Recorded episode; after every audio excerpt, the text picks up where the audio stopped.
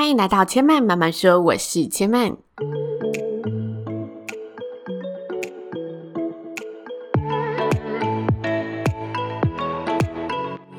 目前频道在 Apple Podcast、Spotify、KKBOX 以及 Google Podcast 都听得到。喜欢的朋友，欢迎帮千嫚订阅并留言评论，让更多人可以认识千嫚慢慢说喽。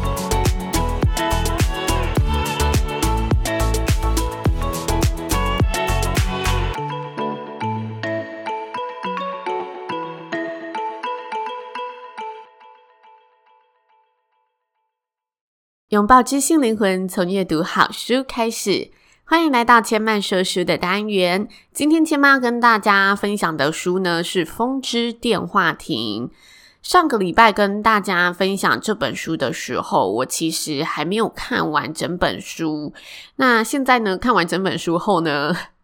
我深深觉得。上周分享的实在是太不够精彩了，有点愧对这本书，因为这个书的结局还有后记的内容真的非常牵动我心，让我有着很深的感动。所以今天的说书呢，一定要好好做，让大家可以更深的了解这本书。上个礼拜有跟大家介绍什么是风之电话亭，以及它对社会大众的一个意义。其实，风之电话亭是真实存在日本的一座电话亭，可以疗愈人心、很神奇的电话亭。那这本书呢，也是以这一个电话亭的故事作为灵感去做编写的。上周也有稍微跟大家分享一个里面的故事内容嘛，让大家可以去感受一下作者的笔触。那因为它本身是一本近三百页的小说，所以其实，在说书上是很难用一个小篇幅的段落来跟大家分享，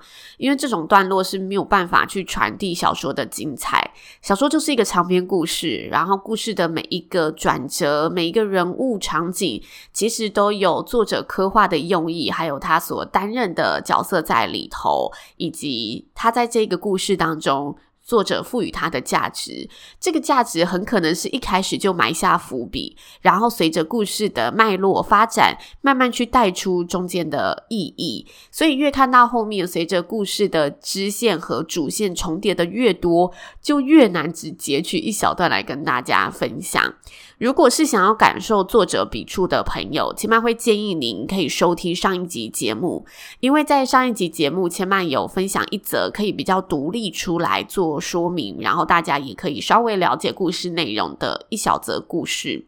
那今天千嫚想要来跟大家分享的呢，是这本书最后面作者有写给大家一则重要说明。这个重要说明，在我心中的解读是作者希望记录下来，让大家可以更加了解这本书的创作动机，以及传递《风之电话亭》在他心中的最真切的意义和价值。其实，在上一集也有提到，就作者他是罗马人，不过后来到日本求学，在日本生活之后，对日本的文化有着许多的观察和感受，如同他对这个日本的风之电话亭在日本文化中所代表的意义有着独特的感触，所以他才创作这本书。所以今天千嫚想要在风之电话亭的下半集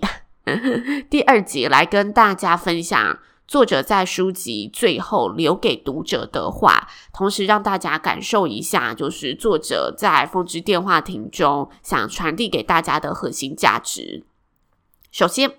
他说：“风之电话亭呢，不是观光景点，请不要在地图上寻找它，也不要去金山，除非你们也想拿起那台笨重的电话，跟你们失去的人说话。”金山是一个地名，然后是风之电话亭位于的地方。那他说，请不要带相机，不要拿出手机，但记得要带着你们的心。当你们走在通往电话亭的小径上，要摸着它，安抚它，之后心就会打开。在这个世界上呢，有些地方能够继续存在是很重要的。跟我们和我们的感受无关，就像亚马逊雨林、西西里岛上的希腊遗址、塞利农特古城，或者复活岛上的那一些石像。不管我们是否有一天会去造访，或者永远不会去，风之电话亭就是这样一个地方。我自己呢，其实也迟迟未能成行。这些年来，我给自己找的理由，包括了工作忙碌，或者距离太遥远，或者是前往二零一一年海啸的重灾区，其实是困难重重。还有怀孕、哺乳，孩子太小。事实上呢，我心里担心的是，我会窃据或者妨碍那些比我更需要使用电话亭的人。我会占用了他们的时间。然而，在写这本书的时候，我意识到了诉说希望的重要性。就像文学可以启发我们找到新的生存方式，将这里和那里的世界连接起来。对我而言呢，风之电话亭主要是一个隐喻，提醒我们要珍惜欢乐，一如珍惜苦痛。即使人生迫使我们面对失去，我们依然可以在人生提供的诸多选项中打开自己。佐佐木格跟妻子独立经营打理金山花园。如果愿意支持这个美好的地方，可以到风之电话亭所成立的慈善基金会官网查询经费运作的详情以及捐款说明。这个基金会每年都会举办很多场活动，来造福当地乡里和居民。能够完成这本书呢，要感谢风之电话亭这个美好的地方，以及设立风之电话亭的佐佐木格先生，慷慨的与所有当时和至今都觉得有需要的人分享。小说中花园守护者的角色，这个灵感是源自于他。金山花园的设计和布置也是出自于我个人的构思，但我猜想，那个地方就其精神而言，应该跟任何造访现场的人心中设想相去不远。我选择保留花园名称未做更动，以表达我对佐佐木夫妻无私的付出和伟大胸襟的敬意。同时，也祝福金山花园能够跟世界上其他具有抚慰、修复能力的地方一样，刻入人类共同的记忆中。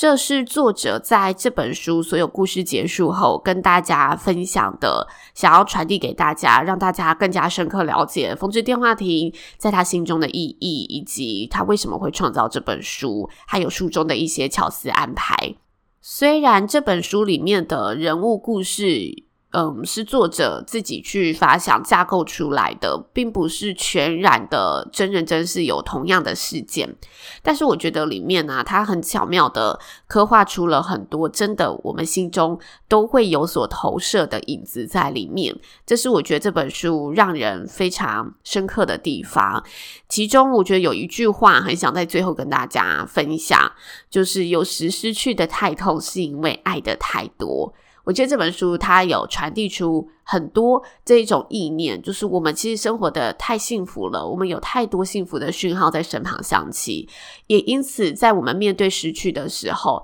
那个太痛其实相对的反映出我们曾经拥有的幸福有多多。其实现在美国也有风之电话亭，而且经过去年就是新冠疫情。突然袭击全球的事件，许多国家也纷纷的邀请佐佐木格到世界各地，用相同概念来建造这个电话亭，提供给也许也有需要的人。